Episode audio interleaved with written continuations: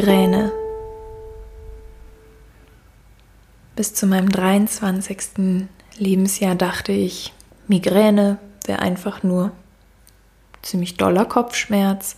Schade für die, die es haben, aber jeder hat mal Schmerzen. Ich habe ständig Kopfschmerzen, also hört auf zu jammern.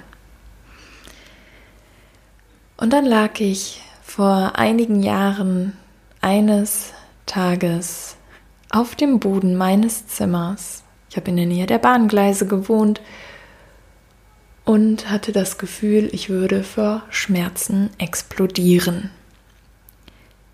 Jeder vorbeifahrende Zug hat in mir ein solches Martyrium ausgelöst, dass ich nicht wusste, wie ich das aushalten soll. Ich konnte mich nicht bewegen, meine Situation folglich auch nicht verbessern, konnte niemanden um Hilfe bitten, weil ich nicht sprechen konnte. Ich war einfach vollständig ausgenockt. Und wenn du auch schon mal Migräne hattest, dann weißt du, so wie ich heute, dass das nicht einfach nur Kopfschmerz ist.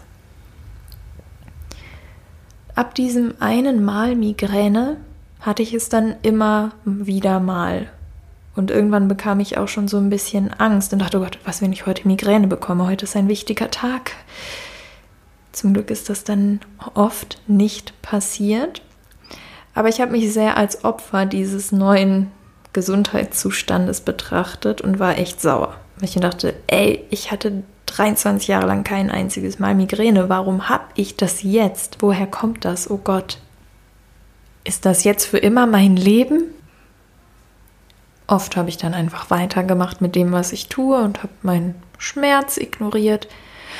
Ach naja, oder halt random irgendwelches Schmerzmittel genommen. Hauptsache, das Aua geht endlich weg.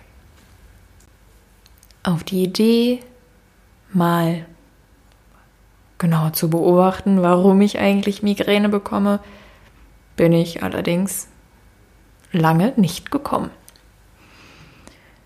Irgendwann war ich es wirklich leid.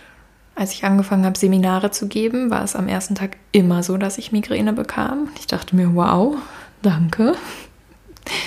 Er gibt bessere Augenblicke, um total lebensunfähig zu sein. Und musste zwangsläufig damit anfangen, das genauer unter die Lupe zu nehmen. Also ging ich an Tag 1 schon immer mit einem gewissen Gewahrsein in die Situation und stellte irgendwann fest, dass der Schmerz nicht erst dann anfing, wenn das Messer so zack, zack, zack in meine Augenhöhle stach. Das ist mein Gefühl, das ich bei Migräne habe. Vielleicht kommt es dir bekannt vor. Sondern dass es eigentlich schon am Rücken anfängt, langsam über den Schulter- und Nackenbereich läuft, meine rechte Schulter anzieht und dann eigentlich schon am Hinterkopf ein Stechen kommt, dann langsam in der Augenhöhle, Nasenspitze, Mund und dann irgendwann kommt so BAM, die Bratpfanne. Und das fand ich spannend, denn bisher hatte ich Migräne als so einen An-Aus-Effekt erlebt, aber scheinbar sagt mein Körper schon eine Weile vorher Hilfe. Also begann ich nach dieser Erkenntnis, sobald die ersten Anzeichen da waren, meine Körperhaltung zu verändern. Tiefer zu atmen oder einfach eine Pause einzulegen von dem, was ich gerade tat. Ich sorgte also vor, sobald das leiseste Zeichen da war. Und es war gewiss keine Wunderheilung, aber nun bin ich seit einigen Jahren Migräne frei.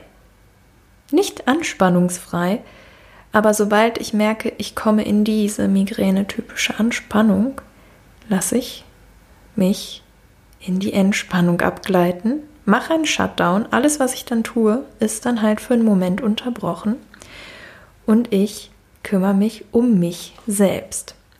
Und das war ein krasser Schritt in meine eigene Power und Selbstliebe, denn vorher hatte ich ja einfach immer weitergemacht, weiter meinen Yogakurs unterrichtet oder weiter irgendwelche blöden Sachen erarbeitet für viel zu wenig Geld und viel zu doofe Leute. Und dann zu sagen, ey, stopp, ich krieg gerade Schmerzen. Schluss für jetzt. Wir sehen uns in 20 Minuten wieder. War ganz fantastisch.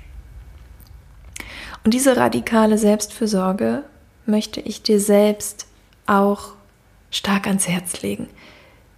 Auch wenn du keine Migräne hast, ich denke, wir alle haben immer mal Effekte im Körper, auch bei einer Erkältung kann das so sein, die uns eigentlich sehr deutlich sagen, dass eine Pause oder eine Situationsveränderung nötig ist, aber viel zu oft gehen wir darüber hinweg. Ich habe oft nicht drauf gehört, weil ich dachte, andere Leute würden das sowieso nicht akzeptieren, dann sagen, ich soll trotzdem weitermachen oder ihnen sei das egal oder ich soll mich nicht so anstellen. Heute ist meine radikale Ansicht dazu, wem es allen Ernstes egal ist, dass ich Schmerzen habe oder dass es mir sonst irgendwie nicht gut geht, der kann aus meinem Leben einfach verschwinden.